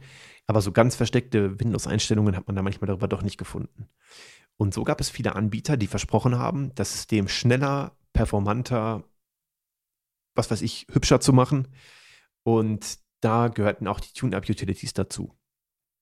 Die haben für mich auch zu einer Standardinstallation gehört. Windows muss erstmal optimiert werden. Ich weiß nicht, warum man diesen Drang hatte, weil Windows ja an sich ganz gut war. Meistens hat man darüber Einstellungen gemacht, die man hätte auch irgendwie anders machen können, sei es jetzt händisch über die Registry oder versteckt in den Einstellungen. Die Dialoge von Windows sind ja oft tief verschachtelt. Es gab aber auch den Scan nach temporären Dateien oder nach Registry-Fehlern. Das muss man trennen. Das Suchen nach temporären Dateien, die man gefahrlos löschen kann, um mehr Speicherplatz zu erhalten, kann man machen. Man kann ja relativ sicher sagen, welche Dateien man braucht und welche man nicht braucht. Und es ist kein Geheimnis, dass diese Tools oft übers Ziel hinausgeschossen sind und man auch mal was gelöscht hat, was man eigentlich noch brauchte oder dann das System nicht richtig gestartet hat oder man das System im ersten Moment langsamer gemacht hat, weil man irgendeine Cache-Datei geleert hat. Also es, es, wurde immer suggeriert, wir löschen alle temporären Dateien, dein System hat wieder Luft zum Atmen, es kann wieder schneller sein. Ist ja Blödsinn, solange noch genug Festplattenspeicher da war. Denn wenn ich einen Cache, der sich erst langsam aufgewärmt hat, also der erst gefüllt wurde, erst wieder aufbauen muss, dann ist das System nicht schneller sondern im ersten Moment langsamer. Wenn ich zum Beispiel jetzt heute, also jetzt im Vergleich, Windows XP hatte keinen Suchindex gehabt, aber Windows Vista und Windows 7 hatten ihn. Wenn ich den Suchcache lösche, also die, die Auflistung an Dateien und unter welchen Keywords ich sie über die Suche im Startmenü finde, das ist ein Prozess, der passiert im Hintergrund. Wenn ich eine neue Datei irgendwie abspeichere, dann ist die nicht sofort im Suchindex vorhanden. Erst muss der Indexer diese Datei finden, auf Inhalt durchsuchen und mir dann in der Suche bereitstellen. das ist eine kleine lokale Datenbank. Und wenn ich diese Datenbank lösche, muss der Indexer wieder alle Dateien neu durchgehen und das Ganze dann durchsuchen. Es dauert. Genauso ist es auch mit den Cache-Dateien in Browsern. Diese Programme zeigen notorisch an, wir müssen den Cache deines Browsers lernen, dein System wird wieder schneller laufen. Nein, das ist Blödsinn. Der Browser-Cache ist da, um Ressourcen vorzuhalten. Wenn ich immer auf die gleiche Website gehe, muss ich das Bild nicht jedes Mal übertragen. Der Browser kann es für eine gewisse Zeit, die der Entwickler auch vorgeben kann. Der Entwickler kann die Empfehlung geben, hey, das Logo unserer Website ändert sich im Durchschnitt nur alle paar Jahre. Es reicht, wenn du das einmal am Tag neu lädst zum Beispiel oder einmal in der Stunde würde auch schon reichen. Ähm, eine Empfehlung machen und dann kann man wirklich auch, auch Netzwerkbandbreite sparen und äh, eben dann, was damals auch noch sehr performancekritisch war, den ganzen Seitenaufbau deutlich verschnellern. Einfach gelöscht, einfach komplett rausgeschmissen. Und dann dem User das Gefühl geben, dass er jetzt ein schnelleres System hat. Das ist aber noch nicht so schlimm, weil das selten zu Fehlern führte eigentlich. Weil man konnte ja mit relativ großer Wahrscheinlichkeit sagen, welche Dateien man braucht, egal ob jetzt die Dateiendung oder der Ordner. Das hat meistens Aufschluss darüber gegeben, ob die Datei benötigt würde oder nicht. Wenn der Ordner Cache hieß, ist die Wahrscheinlichkeit groß, dass die Dateien darin gelöscht werden konnten. Nicht so gut hingegen waren diese Registry Cleaner, die die Windows-Registrierungsdatenbank, also die Einstellungsdatenbank, nach Fehlern durchsucht haben. Und das können im einfachsten Fall sowas sein wie, da ist hinterlegt, Dateien mit der Dateiendung .jpeg werden mit diesem und jenem Programm geöffnet. So, dann ist es jetzt ja ein Fehler, wenn dieses Programm vielleicht deinstalliert wurde. Dann hätte man im Zweifel auf die Datei Doppelklick gemacht und dann kommt dieser Dialog. Ähm, das Programm wurde nicht gefunden, womit möchten Sie diese Datei öffnen? Dann konnte das Programm erkennen, aha, die Excel-Datei, die da verlinkt war, die ist nicht mehr verfügbar. Dann löschen wir diesen Eintrag. Aber das ändert auch nichts daran, dass Windows immer noch nicht weiß, womit es das öffnen soll. Also es wurden vermeintliche Fehler behoben, vermeintliche äh, verwaiste Einträge, die einfach auf Ziele zeigen, die es nicht mehr gibt. Aber das hat an sich nie zu Problemen geführt. Windows ist und war ein robustes System, was sich selber verwalten kann. Microsoft hat bedacht, dass ein Programm, was da hinterlegt ist, vielleicht mal nicht verfügbar ist, dass das abgestürzt ist. Also das System an sich ist schon so robust aufgebaut, dass man diese Tools nicht brauchte. Und auch wenn Windows da Probleme hatte und Windows hatte Bugs und Windows hatte auch Abstürze, keine Frage, haben diese Tools es nicht besser gemacht. Das Einzige, was eine Zeit lang noch ganz okay war, war der C-Cleaner. Also der C-Cleaner war dann schon deutlich einige Jahre später äh, fälschlicherweise auch als CC-Cleaner oft bezeichnet, weil es, fängt mit zweimal dem Buchstaben C an. Also C-Cleaner und nicht CC-Cleaner, aber das ist ein häufig gemachter Fehler. Ähm, der hat am Anfang tatsächlich nur wirklich die temporären Dateien gelöscht. Und wenn man dann so eine 60 oder 80 Gigabyte Festplatte hatte, beim Bekannten, der mal irgendwie gesagt hat, sein PC läuft nicht mehr, weil der Speicher voll ist, konnte man damit vielleicht mal 5, 6 Gigabyte wieder freischaufeln. Aber das war auch nur eine temporäre Lösung und ich glaube, dann irgendwann später ist der C-Cleaner auch ein bisschen in Verruf geraten. Generell kann man sagen, dass die Systemoptimierungstools überflüssig waren und man bis auf ein paar Megabyte Speicher, der aber auch oft sofort wieder eingenommen wurde. Also wenn ich jetzt den, den Windows Cache oder die Windows Auslagerungsdatei gelöscht habe, dann hat die sich ja danach wieder aufgebaut. Also es war immer nur eine kurze Möglichkeit, um vielleicht mal äh, für ein paar Stunden Ruhe zu haben, aber eigentlich war das nie eine nachhaltige Lösung und sehr, sehr oft haben diese Tools mehr kaputt gemacht, als dass sie geholfen haben. Punkt. aber diese, dieses, ich muss mein System tunen, ich muss mein System schneller machen, auch oft mit der Autometapher, mehr PS, mehr Leistung. Das, äh, das, ah, das kommt aber auch daher, weil die Computerzeitungen zu der Zeit das sehr forciert haben. Also das war auch wirklich echt Titelthema von vielen äh, Publikationen, dass auch eingeredet wurde, dass es gemacht werden musste. Es kam nie von Microsoft. Microsoft hat es nie gesagt. Richtige IT-Spezialisten, die wirklich im Enterprise-Bereich arbeiten und eigene IT-Projekte realisieren, haben sowas auch nicht gemacht. Es wurde aber von vielen Medien eingeredet, man müsste das machen, das ist super und als Laie denkt man dann, ah, das ist ja gut. Ich kann ja meinen PC noch schneller machen, ich kriege mehr fürs Geld. Ich mache das einfach. Dann war auf der Beilagen-DVD noch die Vorjahresversion kostenfrei mit Werbung äh, dabei und dann war doch alles gut. Und dann war man gut beraten, wenn man auch manchmal ein Backup hatte. Ja, genau. okay, ähm, mm, mm, mm, ich kann noch kurz eine kleine Anekdote erzählen. WinRAR, das Packprogramm, womit man äh, nicht nur RAR-Dateien packen und entpacken kann, sondern auch eine ganze andere Menge an Dateien, äh, gzip-komprimierte Dateien, bzip2-Dateien, JAR-Dateien, äh, 7-zip-Dateien, ZIP-Dateien, RAR-Dateien, ISO-Dateien, was auch immer es für Formate gibt. War damals schon sehr populär und ähm, auch fast auf jedem Computer zu finden, hat WinRAR tatsächlich, ich sag mal, wahrscheinlich die allermeisten Archive überhaupt entpackt. Also von mit anderen Packprogrammen verglichen. Ich besitze auch tatsächlich eine WinRAR-Lizenz. Das ist immer so ein Running Gag, dass Leute immer sagen, niemand hat WinRAR gekauft, weil es die gleiche Produktphilosophie wie der Total Commander hat. Es ist eine Shareware-Software, ähm, die theoretisch unbegrenzt läuft, aber man darf es nicht. Der Lizenzvertrag verbietet das, aber es gibt halt eben nur diesen Dialog am Anfang, den man wegklicken kann. Es gibt keinen technischen Kopierschutz. Ähm, ja, da muss ich sagen, ich gehöre zu den, ich, ich, ich, bin der einzige User auf der Welt, der eine WinRAR-Lizenz hat. Nein, natürlich nicht. Unternehmen haben das oft richtig lizenziert, aber den Running Gag, dass es nur einen User weltweit gibt, der es lizenziert hätte, der ist im Internet sehr präsent. Aber auch da greift bei mir wieder die Wertschätzung für Softwareentwicklung, weil ich halt auch selber Softwareentwickler bin und ich glaube, die Lizenz kostet irgendwie knapp unter 35 Euro oder so, 30 Euro, 35 Euro. Lebenslange Updates, gar kein Problem. Einmal kaufen und glücklich sein, das sollte einem eine gute Software wert sein. Und WinRAR ist eine gute Software, die auch seit Jahrzehnten weiterentwickelt wird. Seit 1995 übrigens, sehe ich gerade, äh, bis heute noch Updates kriegt. Das sollte einem das kleine Investment, und das ist wirklich günstig. Also wenn ihr mal überlegt, was man sonst mal eben 30 Euro ausgibt, äh, definitiv wert sein. Absolut. Klare Empfehlung. Wenn ihr heute noch auf der Suche nach einem Packprogramm seid, ich kenne natürlich auch 7-Zip, aber ich benutze WinRAR so ein bisschen aus Gewohnheit und einfach, weil ich es mag. Es ist so eine persönliche Präferenz. 7-Zip kann auch vieles und auch vieles sehr gut. Ähm, aber ich bin einfach ein WinRAR-Fan, das kann man sagen. Okay, lass mich noch mal ganz kurz überlegen gerade. Ich schneide das auch gleich nicht raus hier, diese Zwischensätze. Einfach, das soll ja auch mal eine lockere, Episo lockere Episode sein, wo wir uns an gewisse Dinge erinnern wollen, wo wir uns über gewisse Dinge freuen sollen. Und ich glaube aber, ich habe von technischer Seite aus das meiste äh, angesprochen, was ich sagen wollte.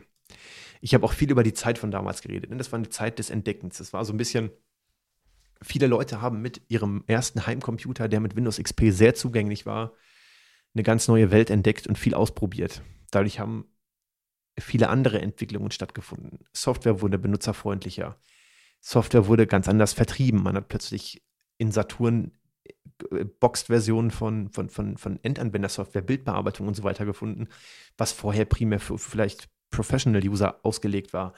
Also diese ganze Zeit war für die Computernutzung sehr spannend. Okay, eigentlich war jede Zeit fast spannend, aber wir betrachten ja jetzt zum 20-jährigen Jubiläum ähm, Windows XP und ich fand dass da gerade so die Welle rübergeschwappt ist, dass der PC noch massentauglicher wurde und noch mehr Leute die Angst verloren haben. Es gab kein düster aussehendes Terminal, es gab keine grauen aktenschrankfarbenen Fenster, sondern es gab eine bunte, einladende Oberfläche, die aussieht wie aus dem Süßwarenregal vom Supermarkt, so bunt und knallig. Es gab Software, die auf Einfachheit getrimmt wurde, wobei, wenn man sich die manche Oberflächen von heute anguckt, weiß man, dass man damals das genaue Gegenteil gemacht hat. Es wurden wilde, äh, skeuomorphische Oberflächen gemacht mit irgendwelchen Brushed Metal äh, Fensterverzierungen und so weiter. Also es ist nicht alles so gut, wie man, äh, wie ich das jetzt sage, es war nicht alles so gut, aber man hat sich Mühe gegeben, das Computererlebnis zu dieser Zeit auch für den einfachen Anwender gut zu gestalten und wirklich äh, massentauglich zu machen. Das kann man sagen. Das hat mit Windows XP begonnen. Im Laufe der Windows XP-Ära hat das Internet noch Einzug gefunden. Viele Leute sind online gegangen, viele Leute haben da ihre ersten Erfahrungen mit Viren, mit Trojanern gemacht. Und daraus entstanden sind dann weitere moderne Windows-Versionen, die dann mehr den Fokus auf Internet gelegt haben. Und was das Ergebnis dieser Entwicklungen ist, kennt ihr wahrscheinlich alle, benutzt ihr wahrscheinlich auch täglich oder zumindest sehr oft. Und somit können wir uns doch eigentlich positiv an Windows XP zurückerinnern, möchte ich sagen. Dafür spricht natürlich auch, dass es bis 2014, so lange hat Microsoft den Update-Support nämlich verlängert, von vielen Menschen genutzt wurde obwohl schon längst die Nachfolger Windows Vista und Windows 7 da waren. Windows Vista haben viele Leute ausgelassen, weil sie das System nicht mochten. Windows 7 wurde dann schon deutlich besser angenommen. Ähm, ich muss sagen, ich fand Vista auch gut, aber man muss es auch wieder durch diese Brille sehen. Microsoft hat da wieder viele alte Zöpfe abgeschnitten. Sie haben viele Sachen restriktiver gestaltet, sowohl beim Treiber-Stack als auch bei der Benutzerkontensteuerung, was zunächst Probleme mit der Kompatibilität verursacht hat. Viele alte Programme liefen nicht mehr. Es mussten erst Updates geschaffen werden oder man musste irgendwie die Kompatibilitätseinstellungen vornehmen, die aber auch nicht immer gut funktioniert haben. Aber in Summe war Vista dann die nächste Grundlage, um Windows zukunftssicher zu machen, um Windows sicherer zu machen und da dann entsprechend die Grundlage für zu stellen. Es hat sich ausgezahlt, man hat ja so ein bisschen gesagt, Windows 7 ist das Service Pack für Windows Vista gewesen, was nötig war. Ähm, aber alles, was wir an Windows 7 mögen, dass es ein sicheres System war, sicher wie so eben wie ein IT-Produkt halt eben sicher sein kann. Also eine hundertprozentige Sicherheit gibt es nicht, das sollte euch klar sein. Ähm, dass es gut bedienbar war, dass es mit der Benutzerkontensteuerung einen guten Sprung nach vorne gemacht hat, dass der Treiber-Stack stabiler war, dass ein einzelnes Gerät den Computer viel seltener zum Absturz gebracht hat, dass wir eine Suchindexierung haben. Ich weiß nicht, das waren alles schon Sachen, die wir an Windows 7 geschätzt haben, die aber schon mit Vista begonnen haben. Und deswegen sehe ich die ganzen Microsoft-Bashings auch immer irgendwie im Internet und denke mir so, Leute, was ist denn los? Also, wir beobachten hier unsere eigene Erfahrung jetzt rückwirkend mit Computersystemen und man hat sich viel geärgert und man hat sich auch, man hätte das Gerät auch oft aus dem Fenster schmeißen wollen. Aber rückwirkend kann man vielen Sachen den Wind aus den Segeln nehmen oder vielen Kritiken den Wind aus den Segeln nehmen, wenn man einfach die, die gesamte Situation am Markt betrachtet hat. Und wenn man sieht, wo die Entwicklung heute hingeführt ist, die Microsoft-Aktie ist seitdem Satya Nadella die Führung übernommen hat, explodiert. Steve Ballmer, sein Vorgänger als CEO von Microsoft, hat ja eher einen, ein bisschen konservativeren Kurs eingeschlagen und wirklich sehr stark auf das Enterprise-Umfeld geachtet. Und Satya Nadella hat so ein bisschen diesen Experience Spirit, den XP Spirit, ähm, zurückgebracht und hat mehr Wert auf Benutzererfahrung gelegt, auf Geräte gelegt, auf Services gelegt, auf die gesamte Windows-Nutzung. Nicht nur so auf das Betriebssystem fokussiert, sondern auf alles, was die Arbeit mit einem Computer betrifft. Und das sieht man halt entsprechend auch. Und die, was ich sagen will, ist, die Grundsteine dafür wurden mit Windows XP, mit Windows Vista und Windows 7 eigentlich schon gelegt. Und die hatte aber Steve Barmer noch zu verantworten gehabt. Ähm, aber viele Sachen zahlen sich halt erst fünf bis zehn Jahre später aus. Und das ist doch schon ganz interessant zu beobachten. Klar, ich bin ein Retro-Gaming-Podcast und genauso interessant finde ich die Entwicklung der 70er, 80er, 90er Jahre. Aber man darf auch mal ganz klar sagen, dass mit Windows XP ein Zeitalter ausgestorben ist, wo die Offline-Nutzung vorrangig war, wo Internet was Besonderes war und danach dann die Ära begann, wo wir alle online waren oder dauerhaft sind. Man weiß es nicht so ganz genau. Aber ich glaube, ich habe euch einen ganz guten Rückblick auf Windows XP verschafft. Ich habe mir jetzt einzelne Sachen rausgesucht. Ich meine, ich hätte jetzt auch wieder lehrbuchmäßig alles von Windows aufzählen können. Ne? Man, man, hätte noch ganz viel mehr machen können. Ähm, aber ich glaube, ihr habt euch so an die prägnanten Elemente aus der Windows XP-Zeit zurückerinnern können. Zumindest die für mich prägnanten Elemente habe ich genannt. Mir werden jetzt bestimmt noch ganz viele mehr eingefallen. Aber andererseits möchte ich auch nicht, dass diese Podcast-Episode so lange dauert wie eine Windows XP-Installation. Und ich glaube, nach einer Stunde und 20 Minuten ungefähr haben wir auch genug in Erinnerung geschwelgt und können jetzt an unser aktuelles Endgerät zurückkehren. Oder vielleicht auch nicht, vielleicht auch mal einfach das Gerät abschalten. Keine Ahnung. Gut. Ich bedanke mich herzlich fürs Zuhören. Es hat mir sehr viel Spaß gemacht, die Episode aufzunehmen. Ihr könnt mir gerne mal Feedback dalassen, wie ihr das fandet. Also ihr habt ja auch gemerkt, ich habe jetzt das Ganze nicht so strukturiert runtergerattert wie sonst. Ich habe kein Skript gehabt, ich habe alles freigesprochen. Ich habe mir ein paar Notizen gemacht, stichpunktartig, aber normalerweise habe ich für die Pixel Pommes Episoden irgendwas zwischen 15 und 20 DIN A4 Seiten äh, getippten Text vorbereitet, den ich dann ausformuliere on the fly. Das habe ich jetzt alles spontan gemacht.